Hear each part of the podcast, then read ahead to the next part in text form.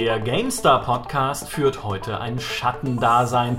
Heute schleichen wir auf leisen Sohlen durch eure Gehörgänge, huschen ungesehen um euer Großhirn und verschwinden dann wieder hinaus in die Nacht, als wäre nie etwas gewesen.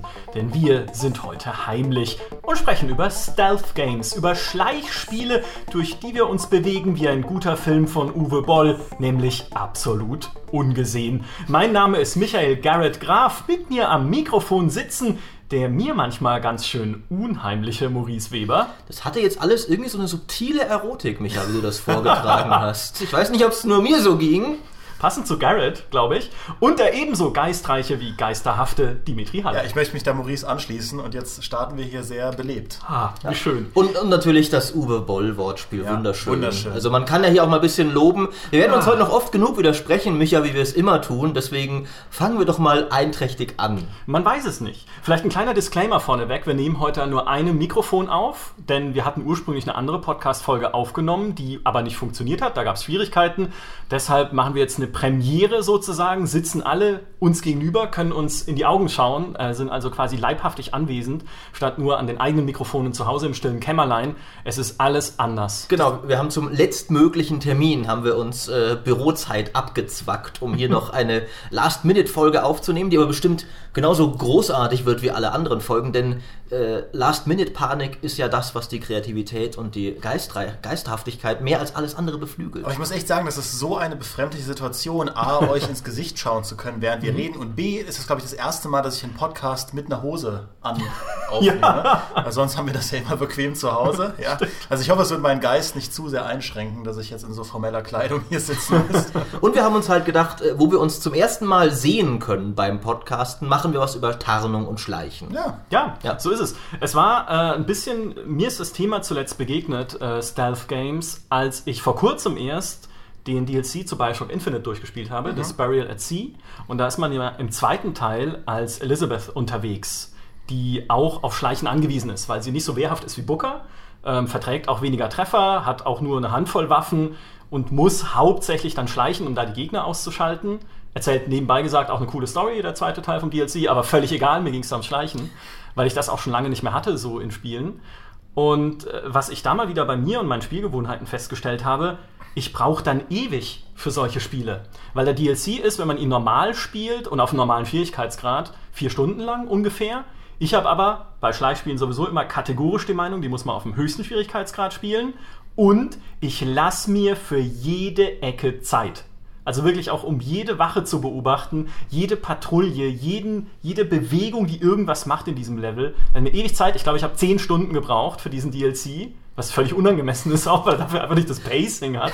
Aber egal, das hat mal wieder so meine Lust am Schleichen geweckt. Und wie toll es einfach ist, so, durch so ein Level zu pirschen, ungesehen und Gegner von hinten auszuschalten, möglichst auch noch mit nicht tödlicher Gewalt. Also das sind einfach Spiele, die mich absolut faszinieren. Ja, das, das ist ja auch, heutzutage bekommt man ja Schleichen oft nur als einen Aspekt von einem größeren Paket. Also nehmen wir Assassin's Creed Origins, das ist wahrscheinlich das letzte Schleichspiel oder Spiel, in dem man schleichen kann, das ich gespielt habe.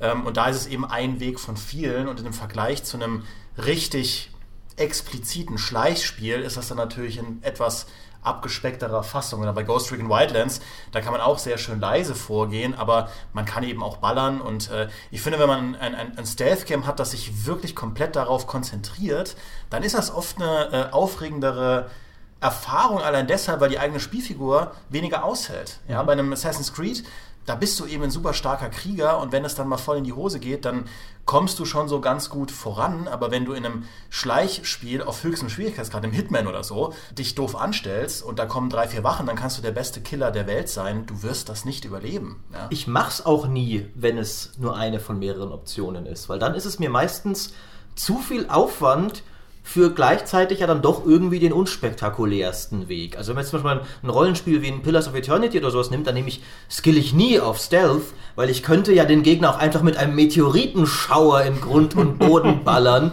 Warum sollte ich irgendein alberner Dieb sein, der sich ja mit seinem blöden Stilett rumschleicht? Wohingegen, wenn es der Kern der Spielmechanik ist, wie zum Beispiel Shadow Tactics, hat mir jüngst unglaublich viel Spaß gemacht, dann ist das cool. Aber auch, auch, auch sonst irgendwie in, in einem Far Cry oder sowas, warum sollte ich denn den unsäglichen Bogen bitte benutzen, wenn ich auch Sprengstoff, schweres Geschütz und sonst was haben kann? Absolut konträr. Ja, also ich, ich Da sind wir wieder, Micha, ne? So schnell ist die Harmonie vorbei. Ich widerspreche grundsätzlich in allem, aber hier begründet. Nein, aber ge genau, da, also mir geht es genau andersrum als dir. Genau das macht für mich die Faszination dieser Spiele aus. Das hat damals bei einem Deus Ex schon angefangen, 2000, dass dir auch die Wahl lässt, ob du gewaltsam vorgehen willst oder halt eher schleichend. Und auch da habe ich halt schon es genossen, dann durch die Lüftungsschächte zu krabbeln und mich heimlich an diese komischen Men in Black Agenten da anzuschleichen mit dem Chip im Genick und die irgendwie auszuschalten.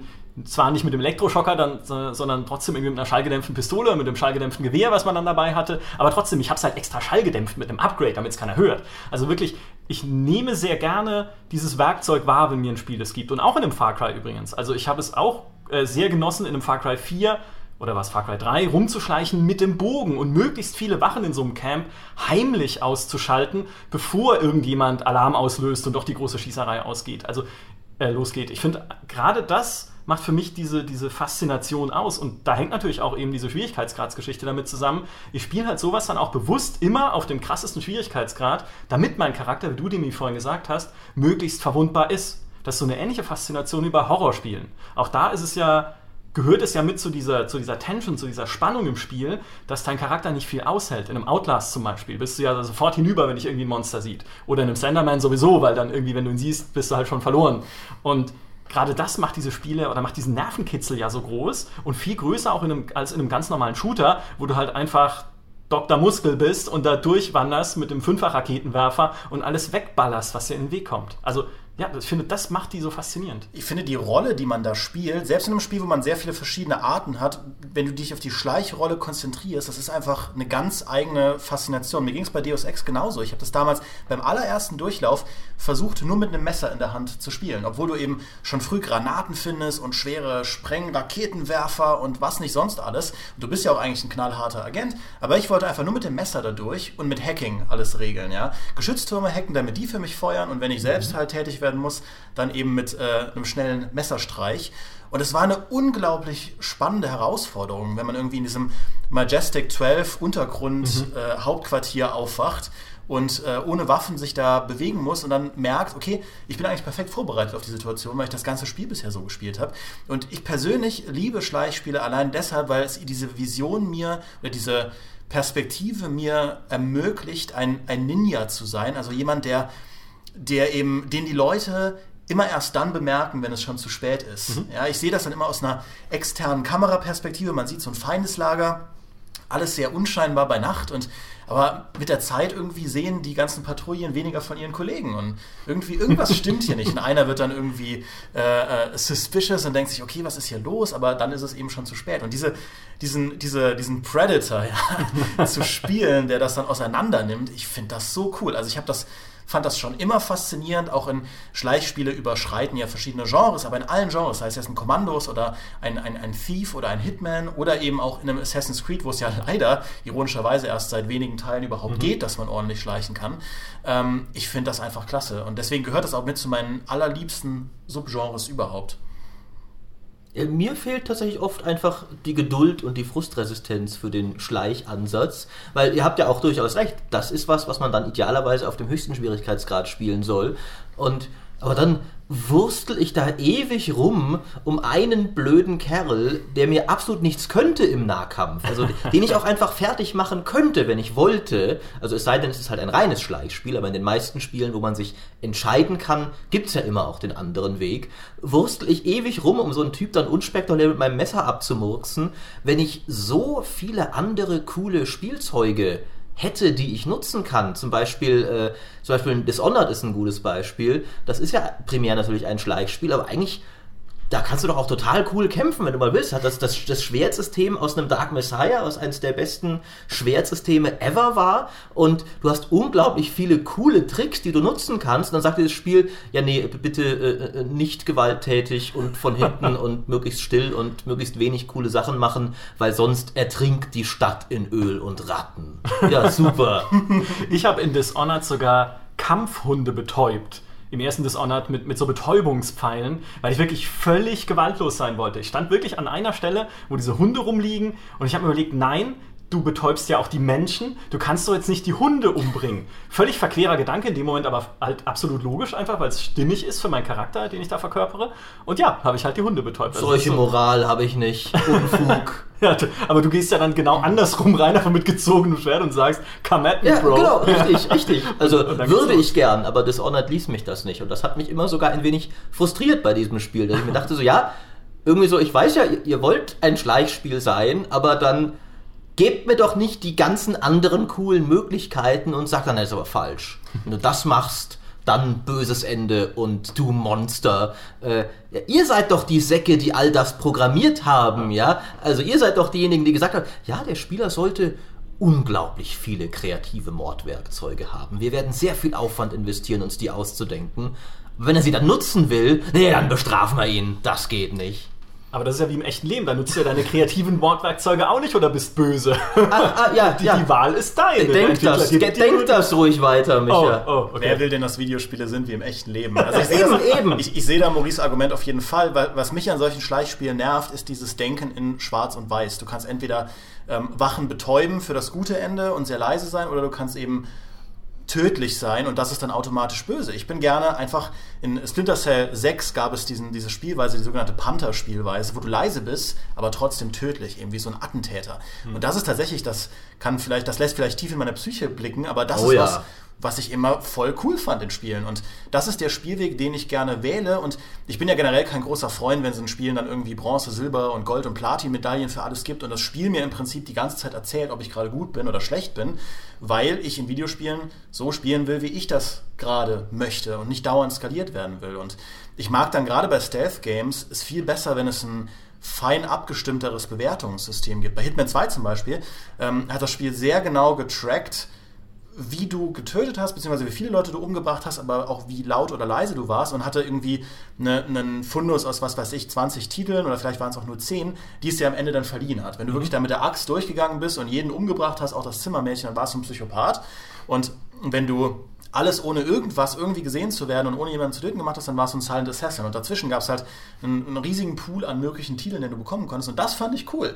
Das mhm. war was, womit ich mich voll an. Da gab es zum Beispiel auch Ninja, ja. und ähm, da so ein bisschen zu experimentieren und zu schauen, welche, welche Spielweise, welches Ergebnis äh, zutage bringt, das ist was, das kann ich dann machen. Aber dieses pauschale, okay, wenn du schleichst, dann darfst du niemanden töten, sonst bist du ein schlechter Schleicher finde ich, ähm, das schränkt mich eigentlich ein und gibt mir nichts. Und dann finde ich, sind Spielmechaniken immer irgendwie blöd. Ja, da ist es eher so eine Roleplaying-Sache, glaube ich. Ne? Du willst halt, der Charakter, den ich jetzt spiele, in meinem Fall halt den Dishonored Corvo, ich will halt jetzt, dass der einfach gewaltlos ist. Also nicht gewaltlos, aber halt nicht tödlich. Aber das ist eher sowas, was in meinem Kopf stattfindet, mhm. dann als im Spiel so direkt. Es sei denn halt, es wird sanktioniert. Das ist natürlich ja. dann nochmal eine andere Ebene. Ich habe mal so ein bisschen in mich reingelauscht, so in Vorbereitung auf den Podcast, wo eigentlich diese wo eigentlich meine Schleichspiellust angefangen hat, so in, in meiner Vergangenheit, in meiner Spielervergangenheit. Jetzt kommt er wieder mit seinen Rentnergeschichten hier an. Es war vor dem Krieg, was wisst ihr überhaupt? Ja. Noch vor Dune 2 damals. es war nach Dune 2. Ah, ja. Es war äh, drei Jahre nach Dune 2. Ah, ja, dann. wir hatten nichts, auch keine Farben, doch, die hatten wir schon. Ähm, nämlich in äh, Dark Forces. Das ist ein Star Wars Shooter, ähm, in Deutschland glaube ich immer noch indiziert, warum auch immer. Ja, also er ist ziemlich harmlos eigentlich. Ähm, das war doch der Vorläufer von Jedi Knight ja. dann auch. Ne? Richtig, genau. genau. der Vorläufer von Jedi Knight. Genau, wo du aber noch keinen Jedi spielst. Du spielst zwar Kyle Katana, aber hat noch keine Jedi-Kräfte, sondern normale Schusswaffen, Blaster, Raketenwerfer und so weiter und so fort. Und was ich da immer seltsam fand, es gab in diesem Spiel eine Schleichfunktion. Also du konntest sneaken, dann ist er halt in die Hocke gegangen aber erstens hatte ich trotzdem jeder gesehen. Also du warst halt, selbst wenn du durch den Schatten geschlichen bist, hatte ich jeder gesehen. Und du hattest halt dann als einzige äh, quasi heimliche Waffe einen Faustschlag, der aber jeden sofort aus den, aus den Schuhen haut. Ja, also bist dann halt im Knien dahin geschlichen und hast Leuten die Kniescheibe weggeballert mit der Faust und das nennen die Schleichen.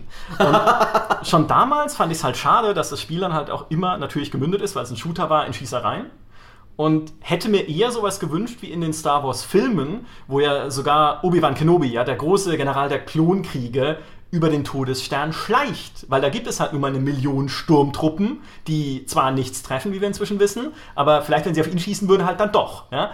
Und genau diese Heimlichkeit hat mir halt völlig gefehlt. Du kämpfst da gegen das übermächtige Imperium als kleiner Rebell. Was kann es denn Besseres als Vorlage geben für Schleichen? Was machen sie aber draus? Weil es auch eine andere Zeit war ein Shooter wie Doom. Ugh. Ja. Stimmt, und, und äh, Obi-Wan benutzt ja auch seine Jedi-Kräfte vorher nicht, also es ist nicht direkt schleichen, aber eben das sind nicht die Droiden, die ihr sucht. Wenn du nur eine kleine Patrouille hast, kann der Jedi einen Skill benutzen, guckt mal euren Sichtkegel in die andere Richtung kurz sozusagen, äh, was nicht funktionieren würde, wenn mehr Sturmtruppen da wären, weil er die dann alle beeinflussen müsste. Das stimmt eigentlich. Eigentlich würde ein, ein, ein Jedi-Schleichspiel könnte gut funktionieren. Kurioserweise glaube ich sogar, dass es in, in, in Jedi Knight 2 ging. Ich glaube, da gab es sogar ein Schleichlevel, wo man mit Gedankentrick und so weiter sich durchhangeln musste. Aber was ich auf jeden Fall weiß, ist, dass man ähm, zum Beispiel bei diesem Kijim Außenposten, was das erste Level war, da hat Kai Katan im zweiten äh, Jedi Knight auch keine Jedi-Kräfte, ähm, konnte man auch so ein bisschen zumindest. Also es ging nicht bis zum Ende, aber ich habe mir da mal so ein mhm. bisschen eine eigene Herausforderung draus gemacht, wie lange ich mit meinem kleinen Plasterpistölchen ähm, die ungesehen um die Ecke bringen kann. Aber Dark Forces ist halt ein Spiel der 90er. Ja? Kai, Kai Katan, weißt du, die Geschichte wurde dann mehr oder weniger neu erzählt mit Rogue One, wo im Prinzip diese Sondereinheit das alles da regeln muss und so viele, eine ganze Schlacht findet statt, damit diese Todessternpläne bekommen. Und in den 90ern hat Kai Katana das einfach allein gemacht. Ja. Er ist halt da reingegangen, hat seine Pistole genommen oder in deinem Fall Micha einfach seine Faust und hat sich quer durch die Flure geboxt ja. und hat die Pläne geschnappt. Auf den Knien immer. Und das war einfach nur Level 1, ja. Mhm. Das war das Tutorial. Danach ging der Spaß erst los. Ja. Das war noch ein harter Hund. Richtig, ja. Äh, eins der Spiele, wo ich das Schleichen tatsächlich mochte, bevor wir auch zu reinen Schleichspielen, vielleicht mal wie so eben Shadow Tactics und sowas kommen, ähm, äh, war, waren die Batman-Spiele. Mhm. Und was ich bei mhm. denen mochte, war, dass es dort nicht so sehr dieses, diese Entscheidung gab, ist mein Spielstil Schleichen oder Kämpfen, sondern das Spiel hat dir einfach beides geboten. Also es gab Passagen, wo klar war, da ist jetzt Quatsch zu schleichen, da stehen zwei Gangster rum, die haust du mit drei Schlägen weg. Aber dann gab es ja immer wieder diese, diese speziellen Passagen, wo du so einen ganzen Raum voller Schurken hattest und mehrere hatten Schusswaffen und du konntest unmöglich dadurch kämpfen. Also du musstest schon wirklich unglaublich gut sein. Und da hat das, finde ich, gut funktioniert wir können später noch dazu kommen, dem Spieler Schleichpassagen aufzuzwingen, kann oft auch in die Hose gehen. Oh Gott, ja. ähm, aber ich finde, in dem Fall hat es wirklich gut fürs Pacing des Spiels funktioniert. Das ist, ich, hatte, ich musste mich ja nicht entscheiden, bin ich jetzt der schleichende Batman oder der kämpfende Batman, sondern ich war immer alles. Und ich konnte alles und immer schön in schöner Abwechslung.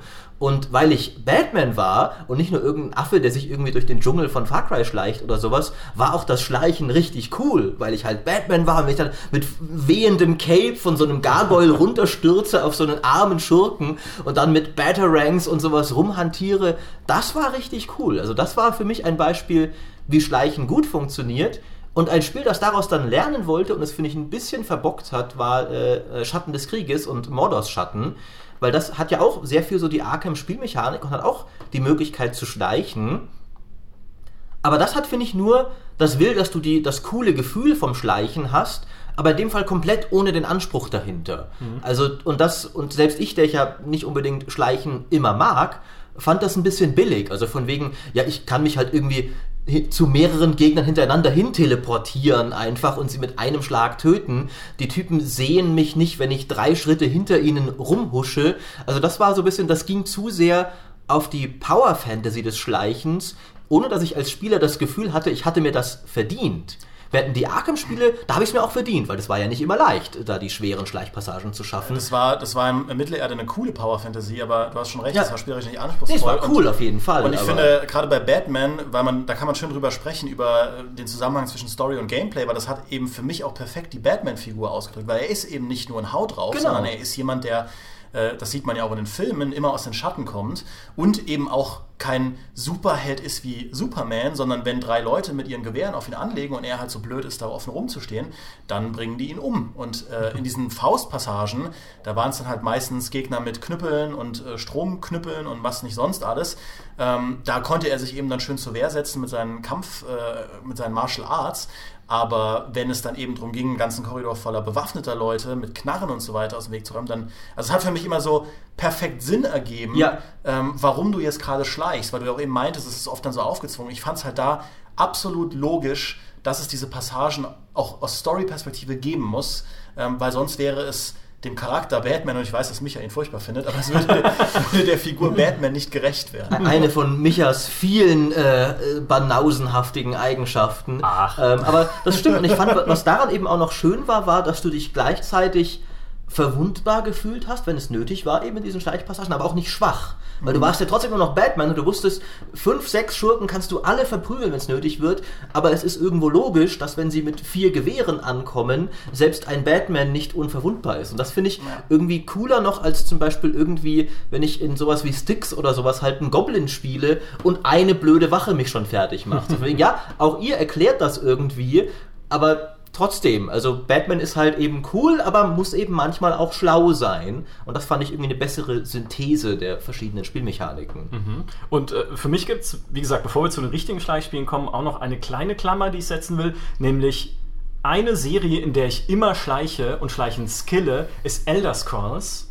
Nicht unbedingt, weil es Roleplay-mäßig zu meinem Charakter passt, sondern weil es übermächtig ist.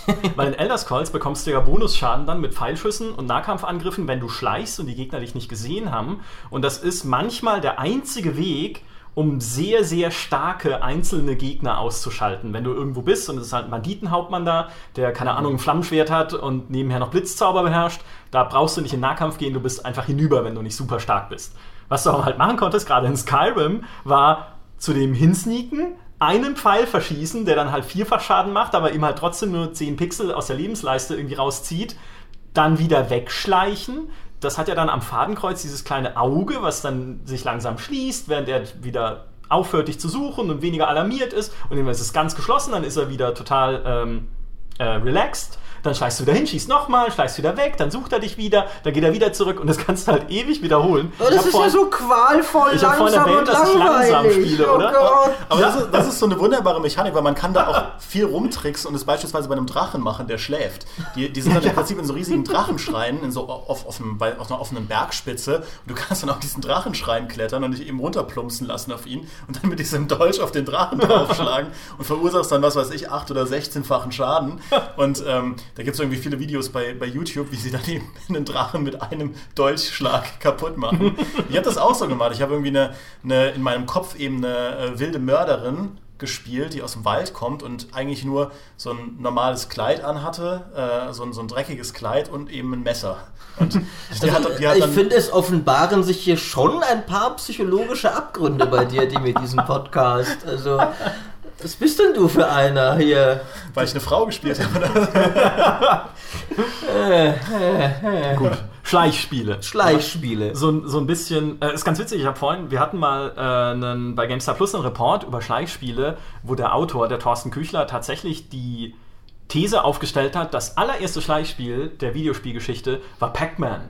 Weil in Pac-Man bist du unbewaffnet, du musst fliehen vor deinen Gegnern. Okay, du kannst jetzt nicht in dem Sinne schleichen, weil du bist immer sichtbar und sie wissen auch immer, wo du bist. Aber trotzdem, es hat schon so diesen, diesen Flucht- und Verwundbarkeitscharakter eingefangen. Das ist gar nicht mal doof, ja. Ja, also das, das fand ich ganz lustig. Eine große, große gelbe Kugel, die schleicht. Und irgendwie tatsächlich das erste richtige Schleichspiel war ein Spiel namens 005 für äh, so ein Arcade-Spiel, dann für Automaten, in dem man einen Agenten gespielt hat, einen kleinen Pixeligen, der einen Koffer voller Geheimdokumente in Sicherheit bringen muss und dann von Wachen gesucht wird und auch die muss man umgehen und äh, versuchen auch sie, sie zu betäuben, um diese Mission halt heimlich zu erfüllen. Das war so das erste, historisch gesehen, das erste richtige Schleichspiel. Mein erstes richtiges Schleichspiel historisch gesehen war aber Dark Project. Also das erste Thief. Weil als das damals rauskam, hatte ich auch den GameStar-Test gelesen und mir gedacht, boah, das klingt spannend. Endlich mal ein Spiel, wo es wirklich darum geht, im Schatten zu bleiben, ungesehen durch den Level zu kommen. Es war natürlich auch, also die, die Engine von Dark Project selber war Schrott, es sah halt aus wie Grütze, aber diese Licht- und Schattenspiele, wo du wusstest, okay, es gibt in der Mitte des Raums diesen einen Schatten vom Dachbalken, auf dem ich entlang laufen kann und die miesen Zombie-Monster in der Kathedrale sehen mich nicht.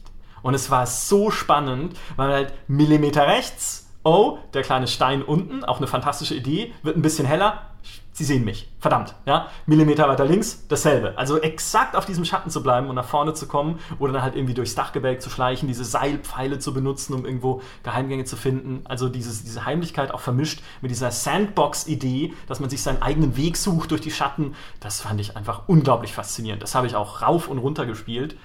Dummerweise habe ich es dann geschafft, beim zweiten Durchgang, als ich den höchsten Schwierigkeitsgrad dann ausprobiert habe, auf die man auch mehr Ziele hat, also mehr Beute einsacken muss und bestimmte Beute auch, was viel besser ist einfach, habe ich es dann geschafft, ähm, nur mit Quicksave die ganze Zeit zu spielen, weil ich mir dachte, eh, ich brauche eh nur ein Save, ne?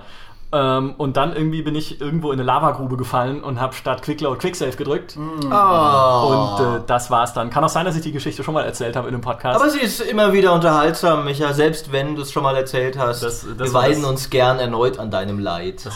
Allein das erste Level von Thief, dieses Lord Beffords. Anlesen, ich habe das so oft gespielt. So gut. Ähm, das war auch eins der besten vom ganzen Spiel, fand ich. Ich bin dann immer verzweifelt an diesem Anwesen von, wie hieß er, Constantine? Ja, auch gut. Dieses, äh, wo im Prinzip alle Regeln von Räumlichkeiten und Größen und so weiter komplett gesprengt werden und du rumläufst wie in Alice im Wunderland und, und da irgendwie durch plötzlich irgendwie in einem Raum als Riese bist oder als Winzling. Äh, aber ja, FIFA, so ein grandioses Spiel. Auch da durfte man auf dem höchsten Schwierigkeitsgrad, auf den höheren Schwierigkeitsgraden wieder niemanden umbringen. Aber ähm, das habe ich dann trotzdem gemacht. Also nicht jemanden umgebracht, sondern es gespielt, weil eben, ich finde es immer toll, wenn es diese Bonusziele Ja. gibt. Das hat eben, das hat dem Spiel wirklich neue Dimensionen verliehen, verliehen. Und wenn man es ohne die gespielt hat, war es das schlechtere Spiel. Ich finde, das wäre auch tatsächlich was, was moderne Schleichspiele mal wieder lernen könnten von Thief. Wenn du eben sagst, okay, jemand ist äh, bereit, es auf dem höchsten Schwierigkeitsgrad zu spielen, weil sowas halt einfach dazugehört, dann kann er auch mehr Lore bekommen. Weil in Thief war es ja dann auch so, du hast halt erfahren, was hinter dieser Beute noch steckt, die du suchst. Dann ist es halt irgendwie das Familienerbstück und dann kannst du halt rausfinden, wo das herkommt, welche Geschichte dahinter steht. Kannst irgendwie in dieser Friedhofsmission halt Gräber plündern von Leuten mit Namen dran und kannst über die ein bisschen was erfahren. Und das finde ich wäre eine schöne Belohnung, wenn man sich so sagt, okay, ich will halt hier die echt härtestmögliche Herausforderung und dafür kriege ich einfach mehr Hintergrund, mehr Unterfütterung, mehr Lore. Das Thema hatten wir ja auch schon oft. Es kann nie genug Lore geben und nie genug Backstory, also wenn sie gut gemacht ist. Und ich finde, das wäre eine Möglichkeit, zumindest hier einzubinden. Ich weiß nicht, ich finde sowas immer schwierig, äh, weil ich finde, Schwierigkeitsgrade sollten ja auch im gewissen Grade ähm, einfach eine Entscheidung des Spielers sein. Und es gibt ja oft auch, ich weiß nicht, äh, verschiedenste Bedingungen, warum jemand vielleicht nicht in der Lage ist, auf dem höchsten zu spielen. Vielleicht ist er 70 Jahre alt und hat keine schnellen Reflexe mehr. In dem Fall Thief, weiß Warum nicht, wie- guckst du mich jetzt an? Vielleicht ist er, was weiß ich, in irgendeiner Form körperlich beeinträchtigt oder was weiß ich nicht alles oder ist halt einfach ein, ein neuer Spieler und ihm dann zu sagen, ja, äh, wir enthalten dir einfach Spielerfahrung vor, also Story aus dem Spiel, bin ich, finde ich immer schwierig, weil der, der Spieler ist halt von Natur aus äh, Completionist. Ähm, ist immer, finde ich, schwierig zu äh, balancieren, dass du sagst, äh, weil auf der anderen Seite stimmt ja, der höchste Schwierigkeitsgrad wäre cool, wenn es dafür eine besondere Belohnung gibt. Aber gerade Lore finde ich zum Beispiel was, der höchste Schwierigkeitsgrad, den spielst du ja auch nicht für die Lore. Das ist ja dann eher der mechanisch orientierte Spieler vielleicht, der das besonders spannend findet. Ja, in Thief habe ich es ja gemacht. Also äh, da war es ja de facto so, dass du halt mehr erfahren hast. Aber es stimmt schon, okay, es kann natürlich sein, wenn jemand jetzt wirklich gerne alles erfahren möchte über das Universum, aber nicht auf dem höchsten Schwierigkeitsgrad spielen kann, dann äh, wäre es unfair. Ich nehme den Vorschlag zurück. Hey, Thief-Entwickler, ja, ich weiß, dass ihr zuhört. Gibt es überhaupt noch Thief-Entwickler? das ist ein anderes Thema, da kann man gleich drüber reden vielleicht. Ja, ja. aber äh, ja, macht's anders. Was ich damals gern gespielt habe, ich habe ja durchaus nicht mich komplett dem Schleichgenre äh, verschlossen, war Desperados. Das mochte ich sehr gerne.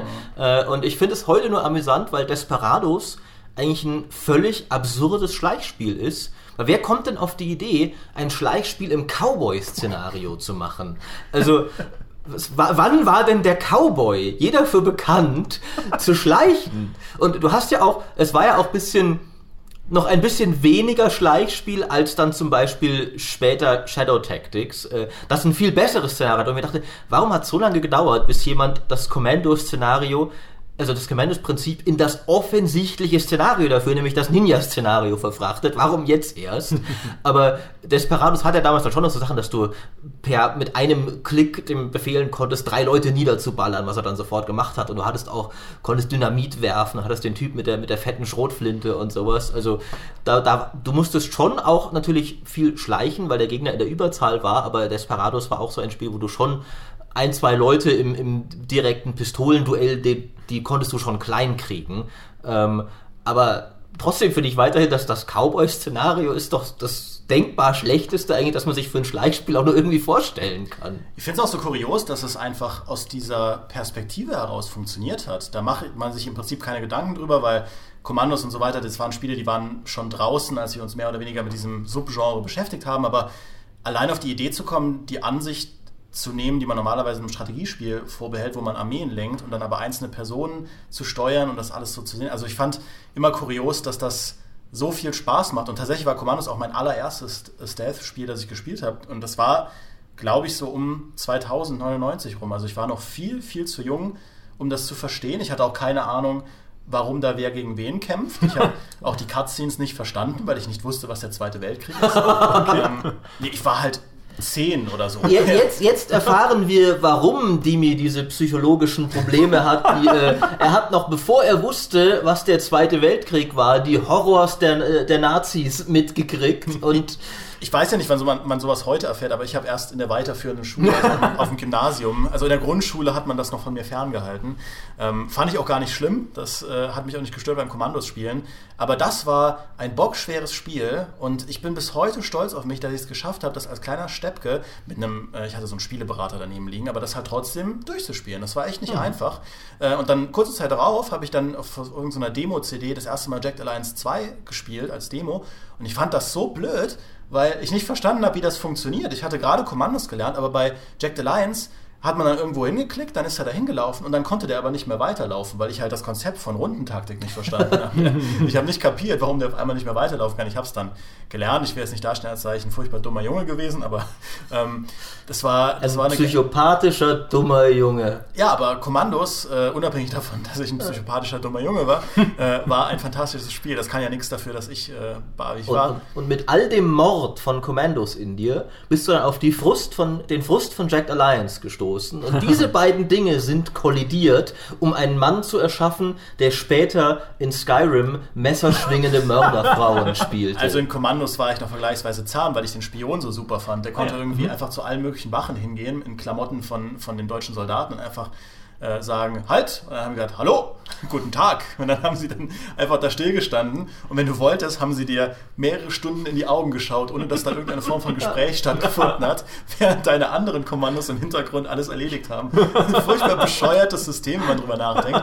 Aber das ist ja bei Stealth Games oft so, dass es sehr mechanische oder mechanisierte mhm. Spiele ja. sind, ähm, die halt mit solchen Sachen wie Sichtkegeln und so weiter klarkommen müssen. Äh, allein die, die Sichtweiten von Wachen in, auch in einem Splinter Cell oder so, das war ja teilweise so dämlich. Also wenn man so drüber nachdenkt, verhält sich die KI also strunzeblöd, ja? ja. dass sie irgendwie einen toten Kollegen da sieht und dann erst Alarm steckt, aber dann nach einer Weile sich irgendwie denkt, ach, wird schon alles nicht so wild gewesen sein. Wir gehen jetzt mal wieder zurück auf unseren Posten. Äh, vielleicht waren es die Ratten. Ja. ja und, und, sie lassen sich auch ständig locken von dem obligatorischen Lockobjekt, das mal einfach eine schöne Frau ist, die plötzlich am Straßenrand steht und sich halt irgendwie so an ihrer, an ihrer Strapse rumbindet, ne, wie in Desperados. Oder in Shadow Tactics ist es noch lächerlicher. Da wirft ein Samurai einfach immer eine Sakeflasche irgendwo hin und da, niemand denkt sich irgendwie, dass da. Äh, äh Shadow Tanks macht noch ganz witzig, weil es die Samurai gibt, die ein bisschen schlauer sind als die normalen, die auf viele Tricks nicht reinfallen. Aber trotzdem jeder so, oh, Sake.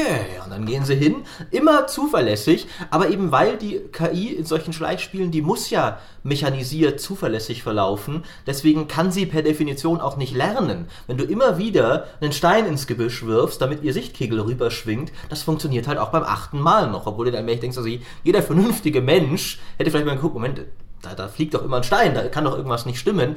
Aber es ist ja für die Spielmechanik wichtig, weil ich, wir haben es ja vorher schon, also ich habe es vorher kurz angesprochen, Schleichspiele können eh schon recht frustrierend sein, wenn du dann eben diese Millimeter des Sichtkegels äh, daneben haust oder sowas. Wenn das dann auch noch passieren würde wegen etwas, das du nicht vorhersehen könntest, weil die KI auf einmal plötzlich sich entscheidet, menschlich anders zu reagieren, das wäre ja ein Albtraum. Ja, es muss halt in einem Schleichspiel alles möglichst lesbar sein, einfach damit du immer verstehst, wohin schaut ein Gegner gerade. Deswegen die Sichtkegel halt in Commandos und in Shadow Tactics und Co.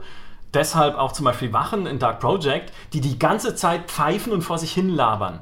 Was ja auch so eine klassische Taktik ist, um dir einfach zu sagen, wo sie sind. Mhm. Ja, dass du halt immer merkst, okay, um die nächste Ecke ist jemand. Da könnte ja einfach einer stehen mit dem Knüppel, du gehst um die Ecke, bam, hinüber. Aber das ist ihnen dann natürlich zu fies, deswegen machen halt die Wachen möglichst viele Geräusche und es muss halt nachvollziehbar sein, wie sie Patrouillen laufen. Also eine menschliche, Ka das wäre tatsächlich die Herausforderung, möchte ich mal an einen Entwickler stellen, eine menschlich agierende KI in einem Schleichspiel einzubauen, so dass es nicht frustrierend ist. Also mit Gegnern, die halt wirklich völlig unberechenbar sind und unberechenbare Wege gehen und sich plötzlich umdrehen auch mal oder so. Plötzlich wahnsinnig werden, weil zu viele ihrer Kollegen sterben. Ja, oder halt sowas, auch, ja. vielleicht haben wir nicht vergessen, dass einer gestorben ist nach 30 Sekunden. Aber das ist was, da versuchen sie ja zumindest ein bisschen das zu verbessern. Also dieses Pfeif-Ding, was du eben genannt hast, Maurice, ähm, da gibt es ja, ich glaube in Splinter Cell 6, wenn man da zu viel pfeift, dann äh, schlagen sie dann schon Alarm. Also der Trick funktioniert nicht immer. Aber umgekehrt, lustigerweise, ich habe äh, gerade erst das erste Crisis nochmal gespielt und da habe ich dann gemerkt, dass es überhaupt keinen Spaß macht, wenn die KI nachvollziehbarer reagiert. Weil wenn da, du läufst da eben im, im, im Busch rum und hast das Gefühl, du bist absolut unsichtbar, weil du das eben aus Spielen kennst. Aber sobald du deinen Kopf raussteckst und da stehst, dann sieht jemand dich halt am helllichten Tag auf eine extrem, also auf eine lächerlich hohe Distanz in Stealth-Game-Maßstäben. Aber im echten Leben würden sie dich auch auf diese Distanz sehen. Und das Spiel ist als Schleichspiel fast unspielbar, weil wenn du es spiel so spielst, dadurch, dass du deine Cloak-Mechanik auch immer wieder aufladen musst und die nie lange anhält und so, das ist so langsam, so anstrengend und einfach nur ätzend. Und Ja, wenn- mir würde Micha gefallen. Klingt doch genau nach seinem Ding. ja, aber wenn du dann auch jemanden um die Ecke bringst oder so, dann hören die eben den Schrei von ihm oder den Aufschlag. Also es ist nahezu unmöglich, zumindest für mich, ähm, das so auf die Art zu spielen. Es macht doch einfach keinen Spaß. Also ich habe es dann letztlich aus, in so einem Mix aus laut und leise gespielt, wie man, glaube ich, auch Crisis spielen sollte. Ähm, und da sind mir halt dann die, die Metal Gear Solid Wachen, die auf ein Pornoheftchen immer wieder reagieren, noch lieber, weil wenn, wenn, und das ist auch was, wenn eben man so merkt, wie diese Wachen funktionieren, dann kann man wunderbar Schabernack damit treiben. Metal Gear Solid ist ja das beste Beispiel. Also in welchem Spiel kann man bitte eine tödliche Schlange betäuben, in einen Käfig sperren und den Käfig auf eine Wache werfen, damit die Schlange diese Wache umbringt und dann kriegt man aber selbst keinen ähm, keinen Kill auf seinen Zähler, sondern die Schlange hat ihn ja umgebracht. Das heißt, man hat non-lethal. Ich wasche meine Hände in ich war schon meine Hände in. Das war diese Schlange, die zufällig mit dem Käfig geflogen kam. Ja. Das ist einfach nur genial. Und, äh, und ähnlich auch, Maurice, du hast ja vorhin gemeint, dass das äh, so auf den Keks geht, da ewig hin und her ähm, äh, wechseln zu müssen. Ich kann das verstehen, aber ich hatte höllischen Spaß damit, in Splinter Cell 3 wie so ein Depp an einem Geländer zu hängen und zu warten, dass diese blöde Wache da vorbeikommt und sich rauchend über das Geländer beugt, damit ich sie runterziehen kann.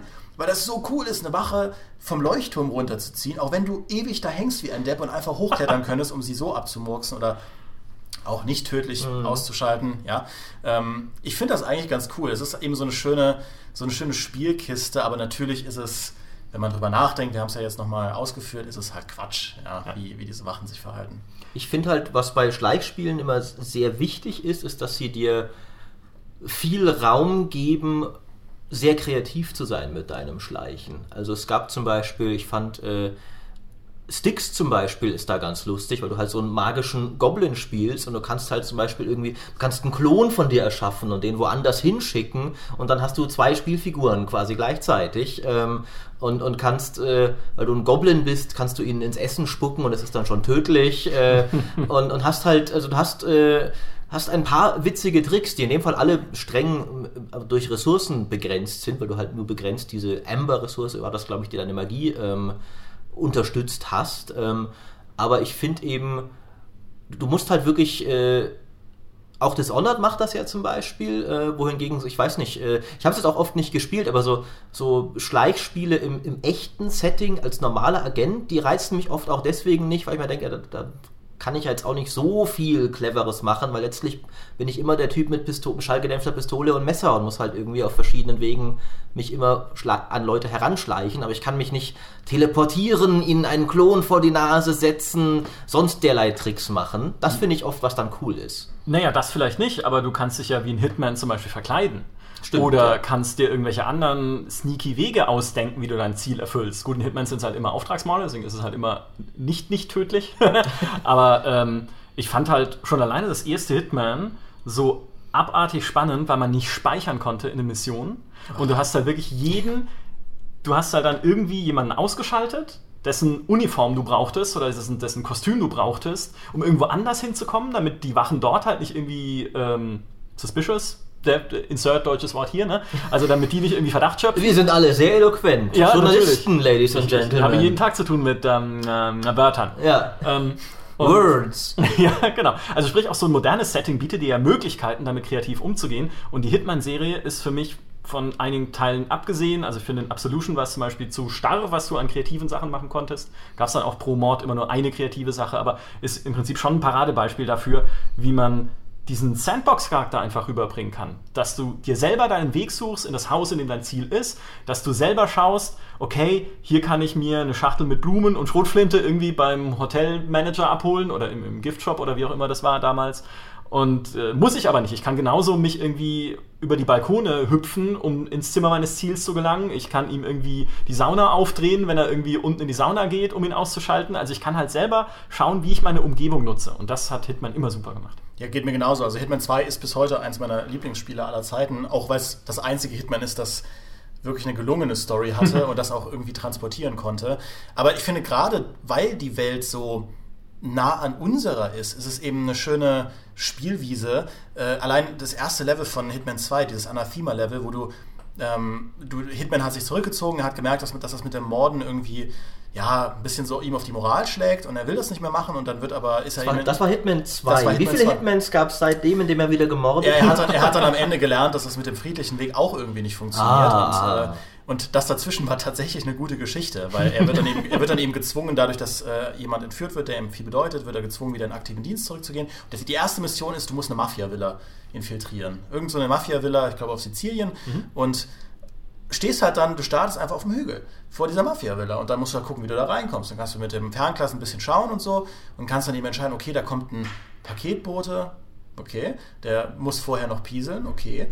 Ähm, na gut, dann probiere ich mal darüber reinzukommen. Oder jemanden, der, der Blumen bringt oder so. Ähm, und das war die unspektakulärste Mission, aber die, einfach so ein Mafia-Anwesen mal zu infiltrieren, das war für mich, damals habe ich das als Teenie gespielt, noch lange bevor ich es eigentlich hätte spielen dürfen, war das äh, berauschend. Aber zum Da Beispiel... erkennen wir schon wieder ein Muster. Ja, das war, das war meine. Weltkrieg war- als Zehnjähriger, Ja, meine als Mutter, meine Mutter hat einfach nicht genug aufgepasst. Ja. äh, aber es gab zum Beispiel auch ein Level, wo man in so einem Twin Tower unterwegs war. Ähm, und da bist du eben dann in der Lobby. Über, es sind halt Dutzende normale Menschen da. Und du musst halt in die oberen Geschosse gelangen. Und dann musst du wirklich überlegen, okay, äh, hier ist im Prinzip jeder Winkel dieser, dieser Lobby, es wird von irgendwem gesehen. Wie komme ich denn jetzt da hoch? Und dann experimentiert man und versucht irgendwie Leute zu locken und äh, guckt halt auf den Toiletten, ist da irgendwie jemand? oder schleicht sich in irgendeinen Raum rein, wo gerade irgendjemand was mit einer ähm, Sekretärin hat oder so. Und das waren dann schon, also das war für mich einfach aufregend, weil du eben, sobald du Mist baust, bist du geliefert. Und auf den höheren Schwierigkeitsgraden in Hitman 2 hattest du eben auch nur begrenzte Speichermöglichkeiten. Das war nicht mehr ganz so gnadenlos wie in Hitman 1, das äh, teilweise echt absolut furchtbar war, wenn du eine Stunde da geschlichen bist und gescheitert bist und alles nochmal machen musstest. Ähm, aber ja, das ist, also Hitman ist, vor allem Hitman ist auch bis heute ein relativ einzigartiges Spiel, dadurch, dass es eben diesem Verkleidungsaspekt so einen wichtigen Fokus gegeben hat. Es gibt ja viele, die meisten Schleichspiele, da geht es ja eher um das ähm, Bewegen, dass du eben ungesehen bleibst und um Kisten rumschleichst. Es gab dann, äh, ich glaube, Death to Spies hieß es, das war mit der Hitman Engine entwickelt, ähm, dasselbe Konzept, aber im Zweiten Weltkrieg, wo du eben Spion bist und umgeben von, von deutschen Soldaten dich da in äh, feindliche Festungen reinschleichen musstest. Das war aber leider nicht so gut, weil es das mit dem Rhythmus nicht so ganz hinbekommen hat. Aber das werde ich Hitman immer hoch anrechnen. Leider sind dann eben viele Teile, du hast es ja schon angesprochen, nicht mehr so gut. Aber Hitman 6 ist ja dann wieder zurück zu alten Tugenden gegangen und bis aktuell das einzige richtig echte Schleichspiel, das noch neues Futter bekommt. Ich finde das ja. Ja. so schade. Das Ja. hast du ja ewig immer gespielt, noch die ganzen Elusive Targets Ja. ständig gemacht und uns alle genervt im Büro mit Geschichten, wie toll du dich dabei angestellt hast. Äh, Ich bin jetzt die ganze Zeit schon am Überlegen, warum diese Spiele mich nie angesprochen haben, ich aber sehr wohl eben Desperados und Shadow Tactics und derlei Spiele mochte. Ich glaube, es liegt daran, dass die einem anderen Genre, das ich sehr mag, sehr nahe sind, nämlich dem klassischen isometrischen Rollenspiel. Weil du auch zum einen die Kameraperspektive natürlich, es sieht erstmal sehr danach aus, und zum anderen steuerst du auch hier wieder eine Party von Leuten und hast dieses, dieses Puzzle, das du zusammensetzen musst, deren verschiedene Fähigkeiten zu kombinieren, wie so ein Uhrwerk. Ähm, das fand ich immer sehr faszinierend. Also gerade in Shadow Tactics äh, haben sie das, das ist auch immer, und eben Commandos hat das natürlich auch, das habe ich in dem Fall nicht gespielt. Äh, meine zahlreichen Abneigungen kommen mir halt oft in die Quere. Commandos würde ich spielmechanisch mögen, aber das Setting taugt mir nicht, weil ich. äh, je, je, je näher ein Setting dem aktuellen Zeitpunkt ist, desto uninteressanter finde ich es. Je weiter man sich in beide Richtungen, Zukunft oder Vergangenheit, davon entfernt, desto spannender finde ich es wieder. Was sagt das über dich aus, Maurice? Ja? Was für Abgründe zeigt das für dich? Du hast offensichtlich unsere Zeit. Ja. Du hast alles, was aktuell passiert und, äh, und wahrscheinlich auch uns.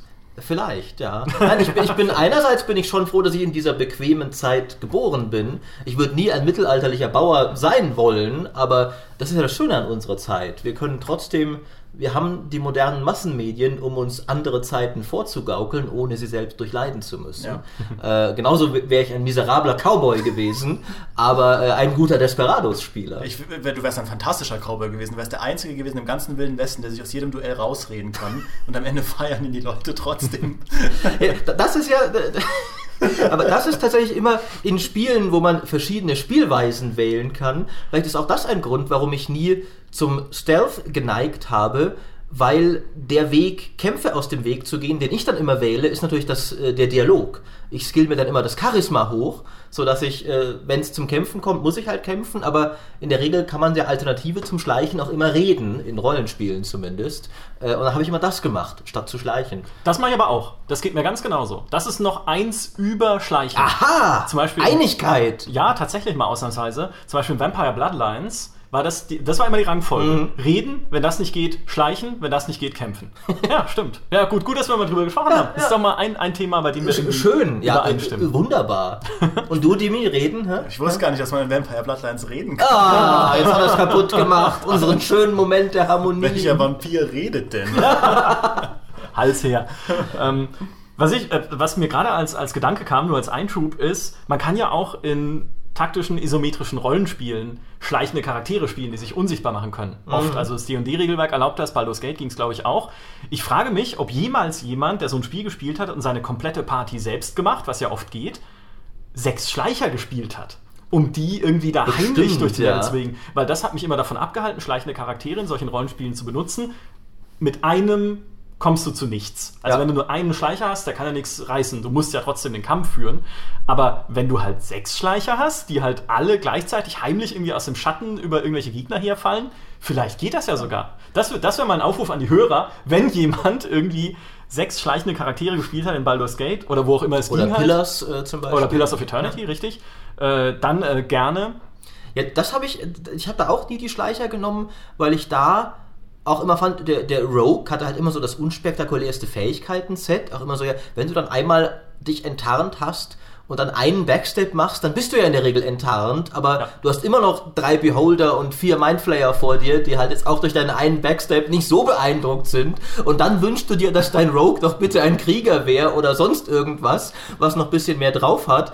Und da habe ich auch immer das Gefühl, das ist auch der Spielmechanik voll bewusst gewesen. Deswegen haben sie dich immer zum Rogue gezwungen, indem sie dem halt so Skills wie Fallen entdecken und sowas gegeben haben. Und deswegen war es halt immer so dein, dein langweiliger Suchbot sozusagen, mhm. der halt im Kampf der unspektakulärste war, aber du brauchst diesen halt, um äh, Fässer, also um Truhen zu öffnen, Türen zu öffnen und Fallen zu entdecken. Es sei denn, du hattest den nötigen Zauber dafür bei deinem Wizard oder Cleric und dann konntest du auf den Rogue auch verzichten. Ähm, also wie gesagt, das ist, was ich vorher meinte. In solchen Rollenspielen waren halt einfach die anderen Klassen immer cooler. So von wegen, ja, klar, der Schleicher ist ganz nett, aber guck dir mal an, was der Zauberer alles kann. äh, und äh, das fand ich dann auch nie spannend. Aber wenn du halt eben ein, ein Shadow Tactics oder sowas hast, wo einfach deine ganze Party Schleicher sind, das ist dann sehr spannend, weil du halt dann wirklich nur, nur manche können irgendwie über Seile balancieren und deswegen von einem Dach zum nächsten gehen und der andere kann dafür zwei Leute tragen und wieder der andere kann das machen und sowas. Das finde ich immer sehr cool. Das hat den gleichen Reiz, finde ich, wie ein Party-Rollenspiel auch im Kampf entfaltet. Ebenso dieses, diese Teamwork-Koordination, diese strategische. Mhm.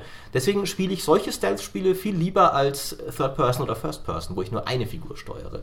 Ich finde diese, diese strategischen Stealth-Spiele zeigen halt auch am allerklarsten, wie eigentlich Stealth-Games allgemein funktionieren, nämlich als Puzzle. Mhm, genau. Du musst dann überlegen, wo mache ich zuerst was, um welche Wache aus dem Spiel zu nehmen, damit ich danach an einer anderen Stelle was anderes machen kann, um die nächste und, und so weiter und so fort. Also es ist halt immer so eine, die Abfolge der Aktionen ist halt wahnsinnig wichtig. Also ja. ob das jetzt in einem, in einem Desperados ist oder in einem Commandos, du musst es halt immer so dich durchpuzzeln so ein bisschen. Ja.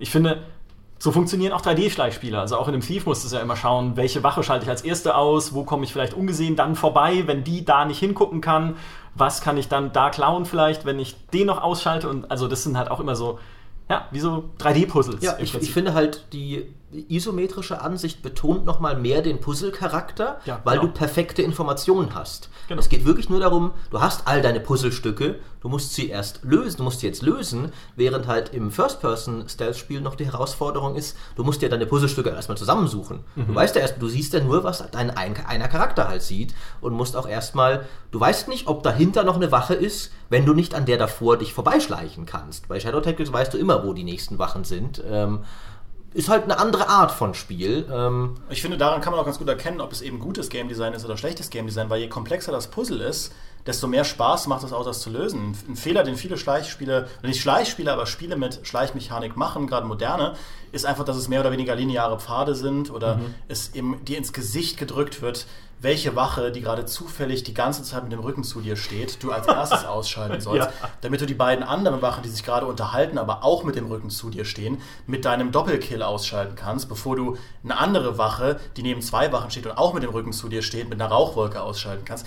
Das ist halt dann irgendwie blöd. Ich finde es ja. cooler, wenn eben wie auch bei einem Metal Gear Solid du reingeworfen wirst und du siehst halt diverse Hinweise, wo du irgendwie interagieren kannst. Ich habe zum Beispiel bis heute nicht rausbekommen, wofür diese blöden Bienenstöcke sind in Metal Gear Solid 3.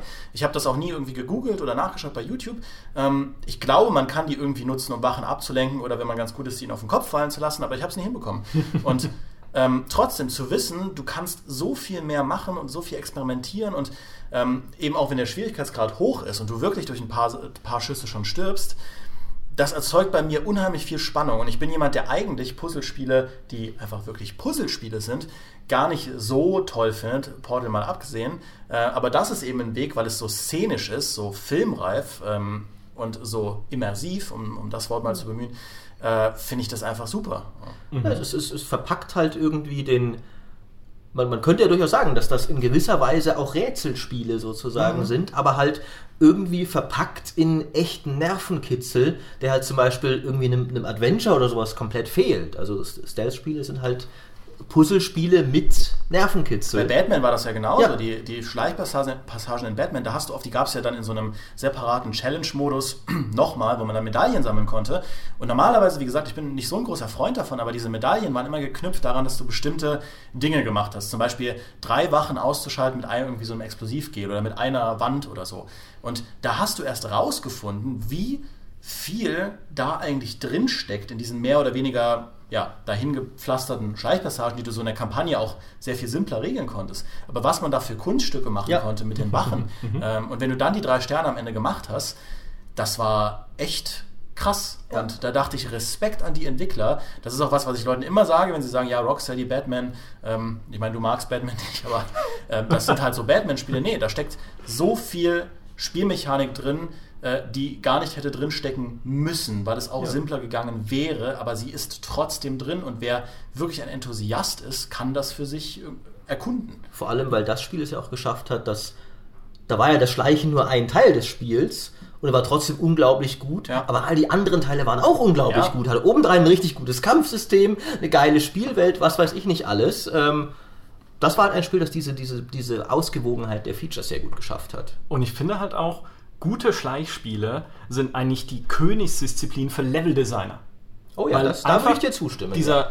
Damit dieser Puzzle-Charakter stimmt, mhm. musst du ja enorm viel Grips und Köpfchen und originelles Denken investieren, darin, wie ein Level aufgebaut ist, wie sich der Spieler da durchbewegen kann, wo, wie sandboxig er ist. Und man sieht das ja auch in vielen Schleichspielen. Also viele der besten Level aller Zeiten, würde ich sagen, kommen aus Schleichspielen. Dark Project, der fantastische Kathedralen. Sag jetzt nicht zu viel, denn es soll ja noch einen äh, die besten Level aller Zeiten Podcast mit euch beiden geben, denn ihr wart ja beim ersten nicht dabei. Und Levels in Dishonored 2. Okay, gut. Und andere übrigens. Aber äh, bevor wir, äh, ich würde dann zum Abschluss schon nochmal noch mal auf die schlechten Stealth-Level kommen. Das wir haben sie ja angeteasert. Dahin wollte ich gerade überleiten, äh, tatsächlich. Sehr gut. Micha, wie harmonisch wir heute sind, trotz allem. Denn ein Spiel, was es halt grandios in den Sand setzt, alles, ist das letzte Thief 4 quasi, ähm, was vom Leveldesign her unoriginell war, größtenteils, und vor allem seine Spielmechanik so runtergedummt hat oder vereinfacht hat. Da gab es dann eben nicht wie früher in Dark Project, was ein, eines der unterschätztesten Features ist der gesamten Spielegeschichte, unterschiedliche Bodenbeläge, die sich auch unterschiedlich in Schrittgeräuschen auswirken. Wie clever ist das denn? Ich kann hören, ob eine Wache gerade über einen Holzboden geht, über äh, einen Fliesenboden oder über einen Teppich. Und die Wache hört auch, ob ich das mache. Ja? Also muss ich halt gucken, dass ich Moospfeile verschieße und heimlich dann äh, Moospfeile. Ja, um, den, um meine Schritte zu Das ist eines der absurdesten Spielkonzepte, von dem ich je gehört habe. Ja, einen ganzen Boden mit Moos vollpflastern, damit du dich lautlos bist. Das ist schon cool. So genial. Wenn es eines Tages T-Shirts gibt zu diesem Podcast und es wird passieren, dann lang lebe der Moospfeil ist eines der Motive.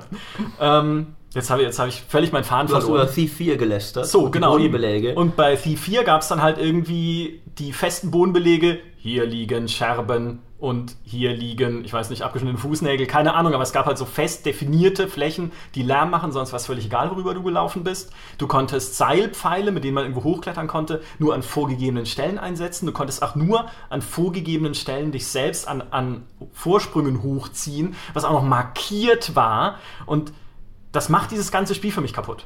Also ich habe dann einfach nicht mehr das Gefühl, mich in so einer Sandbox zu bewegen und meine eigenen Wege finden zu können, sondern nur noch die Sachen abzuhaken, die mir halt angeboten werden. Hey, Kumpel, willst du nicht hier drüben einen Seilpfeil hinschießen? Knickknack, da könnte vielleicht Beute drin sein.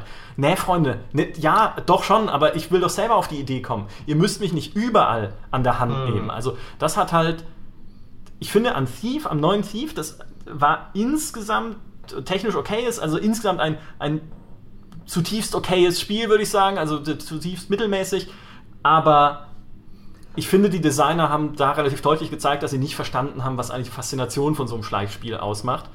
Und äh, was mir auch noch eingefallen ist, als kleiner Exkurs, ist, dass mir ist das allermieseste Schleichspiel, das ich jemals gespielt habe, war Augustus. Augustus spielt im alten Rom, das wäre was für dich. Schleichspiel im alten Rom, das Schleichspiel im alten Rom. Das hatte auch noch einen Untertitel, ich weiß nicht, wie es, äh, wie es hieß, irgendwie der Recke Cäsar, nein, so hieß es nicht, aber es basierte auf einer ZDF-Historienserie und hatte auch Zwischensequenzen daraus, also wo irgendwie das alte Rom, äh, keine Ahnung, ah. dargestellt wurde von Laiendarstellern oder sowas. Und es war so grottenends schlecht, weil du halt nie einschätzen konntest, bin ich sichtbar oder unsichtbar, wohin guckt der Gegner, es war natürlich auch noch hässlich dazu und es war eigentlich auch egal alles, weil du die Gegner dann eh dann umprügeln konntest, die Legionäre oder was auch immer da in den Straßen Roms rumstand. Also das war halt wirklich richtig mies und ich habe das sogar getestet für die GameStar. Ist mir jetzt das hast du gegeben? Beim, weiß ich nicht, also oh Gott, das weiß ich nicht, 40er oder sowas. Es war, also es war wirklich nicht gut. Man konnte zum Beispiel auch nicht Fackeln löschen. Was ich auch finde, Lichter löschen in einem Spiel, das die Dunkelheit als Werkzeug benutzt, ist doch wohl logisch. Also ich ja. kann doch nicht auf die Idee kommen, den Spieler durch Dunkelheit schleichen zu lassen und zu sagen, nee, aber Lampen gehen nicht aus. Ne? Also Lampen müssen wir anlassen. Aber da ist der Lichtschalter dran. Nee, nee, nee, Oder es ist eine Fackel, die kann ich einfach mit der Hand ausmachen, wenn ich irgendwie hart drauf bin. Nein, es geht nicht. So, sorry, die brennt. Ja, sorry. Also das finde ich halt, ist, ist, sind so Sachen, da muss man als Designer halt einfach, das, das muss man bedenken. Genauso wie, die, wie der Soundaspekt. Das war, glaube ich, es war eins der ersten Spiele, als ich bei der GameStar war, noch als Praktikant, die ich, glaube ich, für einen Rückblick irgendwie was aufnehmen musste. oh Gott. Und dann lag das auf meinem Tisch und ich so, ah ja, cool, Rom. das hätte ich mir wahrscheinlich auch gedacht. Römerspiel, das kenne ich noch gar nicht, ja. Und dann reingelegt und ich dachte mir so, ach du Scheiße, was ist das denn? Ja, also ich kann dir nur beipflichten, das war definitiv nicht das beste Spiel, das ich je gespielt habe. Wobei finde ich, der Abgrund des Schleichlevel-Designs sich in der Regel dann auftut, wenn ein Spiel, das eigentlich kein Schleichspiel ist, sich entscheidet, ja, für die Vielfalt braucht man schon noch eins. Oh. Und, und am besten eins, wo der Spieler dann plötzlich gezwungen ist zu schleichen, obwohl das sonst überhaupt nicht unsere Spielmechanik ist. Es gab mal, habe ich das Gefühl, so eine, so eine Phase im Game Design, die inzwischen, glaube ich, schon wieder eher vorüber ist, wo sich Entwickler sehr oft gedacht haben, wir brauchen noch irgendwie so das obligatorische Schleichlevel mit rein. Ähm, ich will jetzt gar nicht zu weit darauf eingehen, weil äh, ich habe das mein Schlimmstes schon im Schlimmste Level Podcast äh, erwähnt. Das waren nämlich die Schleichpassagen aus Fahrenheit oder Indigo Prophecy, oh Gott, ja. wo du plötzlich der Story zurückgereist bist in einem Flashback und ein zehnjähriges Kind gespielt hast, das sich mit seinem Bruder durch eine Militärbasis geschlichen hat. Und das war so schlimm und so grässlich zu steuern, weil das Spiel hatte auch keine gute Steuerung. Die brauchte es auch nicht, weil es in der Regel ein Quicktime-Event-Spiel war, in dem es um die Story ging. Mhm. Aber plötzlich halt nicht mehr. Plötzlich musstest du mit dieser blöden Gestensteuerung, wo du mit dem Gamepad, mit dem Stick die Gesten gemacht hast, die dein Typ, wie dein Typ seine Hand bewegt, dann über einen Zaun klettern musstest, mit so komischen Manövern. Und immer wenn du es nicht schaffst, fällt er wieder runter. Und dann kommen die Soldaten und sehen dich. Und ich habe wirklich, ich, Das Spiel hat, wird aus anderen Gründen heutzutage auch oft verlacht. Ich habe es sehr gern gemocht damals. Ich würde es auch gern nochmal spielen. Ich tue es aber nicht, weil ich weiß, es gibt diese zwei Schleichlevel darin, die ich dann auch wieder spielen muss. Und da habe ich keinen Bock drauf. Ja, diese Unsitte hält sich ja bis heute in Spielen wie Battlefield 1 oder Call of Duty, wo du, also in Battlefield 1 ist es ja, du musst Lichtkegel umschleichen, die Schützengräben ausleuchten in der einen Mission, wo du irgendwie hinter den feindlichen Linien Dann sind wir doch noch nicht über diese Phase hinaus. Äh, ja, Lichtkegel umschleichen. Wow, krass. Also das ist ja mal richtig der Hammer. Da hättet ihr euch auch mal eine noch originellere Mission überlegen können. Also ich glaube, die Phase ist noch nicht ganz vorbei. Mhm. Es kann halt gut sein, es kann gut gemacht sein. Mhm. Und ein Spiel, das es gut gemacht hat, ist Half-Life. Das erste Half-Life hat ja dieses Raketensilo mit diesem Tentakelmonster drin, wo du erst gedacht hast, okay, ich pfeffer alle Granaten rein, die ich habe, dieses Riesending muss ich platt machen und alles irgendwie alles reingeballert und reingebratzt und keine Munition mehr und was kann ich nur tun? Und am Ende merkt man dann selber, also ich habe das auch ohne Lösung gespielt und nichts, da muss man durchschleichen. Das Viech reagiert auf Sound. Oh. Aber dieser, äh, dieser, dieser Erweckungsmoment, dann, wo ich das gemerkt habe, du musst hier schleichen, du Depp, ja, du, der Shooter bricht hier mit sich selbst ohne es dir zu sagen, aber meistens ist es ja auch so, hey, Booker, wir müssen leise sein. Ja. Schleich durch diese Passage, denn die Gegner hier sind andere als anderswo. Oder du hast keine ja. Waffen, weil irgendwas passiert ist. Also so ist es ja dann da nicht, sondern du kommst dann einfach unvermittelt da rein und musst dann selber überlegen, wie du an diesem Monster vorbeikommst. Das fand ich clever. Ich glaube, ich habe alle schlechten Schleichlevel aus meinem Gehirn getilgt. ich bin jetzt die ganze Zeit schon überlegen, ob es irgendwas gibt, weil ich weiß, was Maurice auch gesagt hat, es gibt diverse Spiele, die diese Schleichpassagen haben und natürlich auch die ganzen Call of Duties. Ich fand es immer furchtbar ungelenk, äh, wenn man dann auch nur einen Meter vom vorgelegten Pfad mhm. abgewichen ist und dann hat eine Wache gesehen. Man hat die sofort umgebracht, aber das war einfach ein einziger äh, Trigger-Mechanismus und du musstest im Prinzip, das war wie heißer Draht, du musstest genau den Pfad laufen und so weiter, irgendwas, das war überhaupt nicht nachvollziehbar und so geskriptet, das hat keinen Spaß gemacht, aber ähm, diese ganzen schlimmen Dinge, an denen man ewig verzweifelt ist, die habe ich aus, aus meinem Gehirn getilgt. Von daher bleiben nur die guten Schleichspiele. Ich glaube aber, ich habe auch da eine sehr hohe Frusttoleranz. Also selbst, äh, ich musste letztens dran denken, dieses Getting Up, das war ein Spiel, wo du einen Sprayer gespielt hast.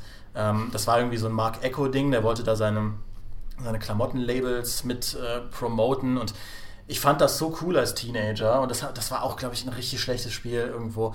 Äh, die Schleichmechaniken haben nicht funktioniert und man hatte Gegner mit seiner Sprühdose verprügelt, ähm, was so blöd ist, dass es schon fast wieder gut ist. Aber selbst da fand ich es irgendwie cool. Also ich glaube, ich habe da eine sehr hohe Frusttoleranz, einfach weil es so wenige Schleichspiele gibt und ich bin immer dankbar, wenn es welche versuchen. Und wenn sie es dann nicht hinbekommen, dann bin ich wohlwollend und sage, dann entwickelt halt in Zukunft was anderes. Ja, ich, ich breche jetzt noch ein bisschen mit meinen eigenen Aussagen, was geht mich Konsistenz an. Es gibt auch manchmal Spiele, wo ich mir wünsche, sie hätten noch ein bisschen mehr angestellt mit ihren Schleichpassagen. Und das sind oft Strategiespiele, die dir plötzlich Schleichmissionen geben. Weil da ist es oft so, das bietet sich eigentlich oft an, weil du hast eh schon diese isometrische Perspektive. Du musst eigentlich nur noch die Sichtkegel draufklatschen und schon wird aus einem StarCraft Nova DLC ein Commandos oder aus einem Dawn of War 3, da gibt es auch eine Schleichmission. Es gibt in sehr vielen Strategiespielen Schleichmissionen, wo du oft plötzlich nur noch ein oder zwei deiner Helden hast und dann musst du schleichen. Das Problem ist, die sind dann oft so, so halbherzig. Die sind gar nicht mal schlecht, aber dann oft auch nur 20 Minuten lang und dann ist das Schleichen auch wieder vorbei und es geht wieder an große Armeeschlachten. Und da denke ich mir oft so, ja, das war jetzt eigentlich ganz witzig, auch so vom Pacing her zur Abwechslung. Wenn ihr das aber doch macht, dann macht es doch mal richtig. Gebt mir wirklich plötzlich Klar führt die Mechaniken erstmal langsam ein, weil es ändert sich ja schon gerade was vom Spiel hier. Ihr könnt mir nicht plötzlich mittendrin einfach eine volle Shadow Tactics Mission geben, wo ich auf einmal erstmal alles lernen muss, aber führt mich doch ein bisschen ein und macht dann ein bisschen mehr damit. Also wenn ihr es schon macht und wenn ihr es nur so halbherzig für die erste Viertelstunde von einer Mission macht, dann könnt ihr es auch lassen eigentlich. Ja, ja, kann ich nachvollziehen. Mein Appell so ein bisschen aus dieser ganzen Folge, um mal langsam so die Klammer zuzumachen, ja. ist, der Erfolg von Shadow Tactics hat eigentlich gezeigt, wie spannend Schleichen sein kann und wie viele Fans es auch heutzutage noch haben kann. Es ist vielleicht eher natürlich nicht äh, ein Spiel von der Magnitude eines erfolgreichen Strategiespiels. Es gibt keine Total War Warhammer, ich ja. weiß nicht. Also es ist halt trotzdem immer noch ein Nischenspiel natürlich, aber es bedient die Nische, die es bedienen soll, ganz wunderbar, wie halt ein Dark Souls genau. auch in der Nische, in der und, es und nicht nur die Nische, denn selbst ich fand es ja geil und ich habe Schleichspielen weitgehend den Rücken gekehrt gehabt eigentlich, aber es war einfach ein richtig gutes Spiel. Und, genau. dann, äh und warum nicht auch sowas wieder machen in 3D? Dass sich ein Entwickler ein Herz nimmt und sagt, okay, ich mache halt so ein bisschen nischigeres Spiel, was aber ist wie das alte Thief, auch mit ähnlichen Mechanismen funktioniert wie das alte Thief. Dass du Fackeln löschen kannst, Moospfeile, auch wenn es auch wenn's nichts für Maurice ist, unterschiedliche Bodenbeläge und so weiter Nein, und ich, so fort. ich, ich, ich sage durchaus nichts gegen die Moospfeile. Ich finde es albern, aber ich habe mich ja vorher durchaus für mehr alberne Tools in Schleichspielen ausgesprochen. Also gerne her mit den Moospfeilen, liebe Entwickler. Sowas will ich wieder haben, aber bitte nicht mit einem Goblin in der Hauptrolle, das finde ich albern. ja, das stimmt. Ich kann mich dem Appell nur anschließen. Ich finde es tatsächlich sehr schade, dass Schleichspiele im Moment mehr oder weniger äh, ein Untergrunddasein führen, was irgendwo auch ironisch ist, weil sie halt heimlich sind. Aber ähm, Oh, ho, ho. Haha. Und dem, was ich auch vorhin gesagt habe, Hitman ist eigentlich die einzige Schleichmarke, wo ich fest damit rechne, dass wir 2018 was sehen werden. Ich hoffe halt, dass an einer Shadow Tactics Front noch irgendwas passiert. Ja, dass Mimimi sagt, wir machen irgendwie noch, noch was dazu. Fände ich super. Ich würde mir auch ein neues Splinter Cell wünschen, ganz, ganz sehr, weil ich glaube, Splinter Cell 6 war, also zumindest in meinen Augen, ein riesiger Schritt in die richtige Richtung. Es hatte sehr viele interessante Ansätze, vielleicht auch nicht perfekt ausgeführt, ähm, die ich gerne weiterentwickelt sehen würde. Und da Ubisoft ja sowieso im Moment versucht, ähm, die Herzen der Fans als Riesenpublisher zu gewinnen, können sie das doch gerne machen. Ich finde, ich glaube halt nur, dass Schleichspiele deshalb mehr oder weniger in den Rand gedrängt wurden, weil viele Entwickler denken, man kann die Faszination davon mehr oder weniger als, als einfach als so As- Aspekt in ein größeres Spiel packen, wie wir es eben oft, oft jetzt sehen bei einem Assassin's Creed oder einem Far Cry. Das hat ja Stealth und das reicht ja den Leuten, die dann schleichen wollen, wenn man das irgendwie so machen kann.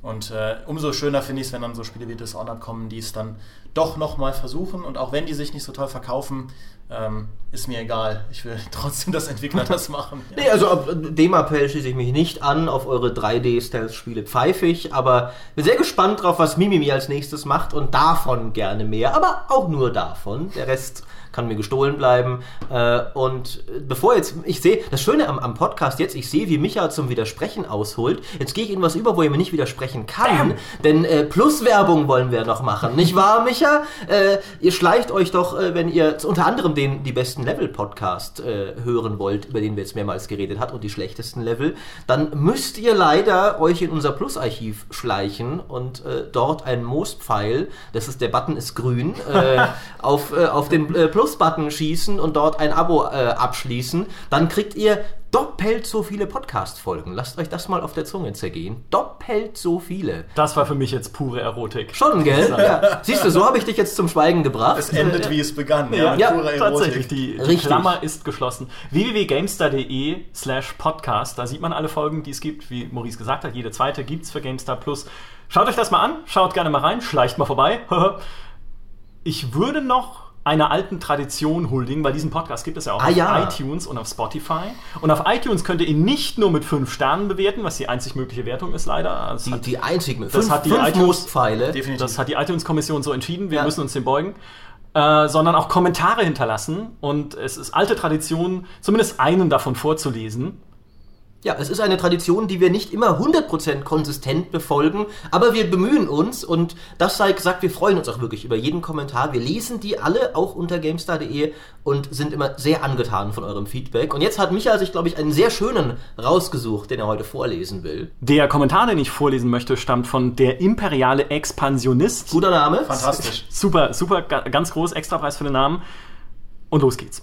Der Podcast ist ein Beispiel dafür, dass die GameStar dem langsamen Sterben des Print-Genres entrinnen kann, wird. Denn er steht dafür, dass die GameStar mehr ist als nur eine Spieledatenbank mit ein paar Nummern. Es ist vielmehr eine Gruppe von Spielefanatikern, deren Sozialkompetenz nicht dem typischen, wohlgemerkt veralteten Klischee des Nerd-Kellerkindes entspricht, oder teilweise doch. Meine Und es ist schon. genau das, was diese Podcast-Kerntruppe so sympathisch macht. Das Triumvirat aus Dimitri Halley, Michael Graf und Maurice Weber überzeugt mit durchaus subjektiver, gleichermaßen aber fast nie polemischer Wertung von Entwicklungen in der Branche oder durch anekdotische Einblicke in das Dasein eines Spielejournalisten. Vor allem jedoch hebt sich der Podcast aufgrund seines Humors ab, den speziell die Herren Graf und sein Kollege Maurice Weber transportieren, welcher seinen Weltschmerz zu unserem Glück eben nicht in Alkohol, sondern in beißendem, aber grandiosem Zynismus ertränkt. Ich kann diesen Podcast jedem ans Herz legen, der auch nur ein wenig für Spiele und das Format Podcast übrig hat, was eine 5-Sterne-Wertung mehr als nur rechtfertigt.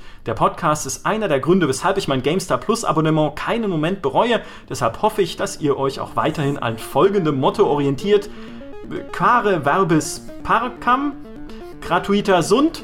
Also, warum soll ich mit Worten sparen? Sie sind doch umsonst. Ich habe nie Latein gelernt, deshalb habe ich auch Augustus gehasst. Das war's vom Aber, aber Podcast. für das war jetzt pure Erotik. Also sowas von. Damit verabschieden wir uns. Bis zum nächsten Mal. Tschüss. Ciao, ciao.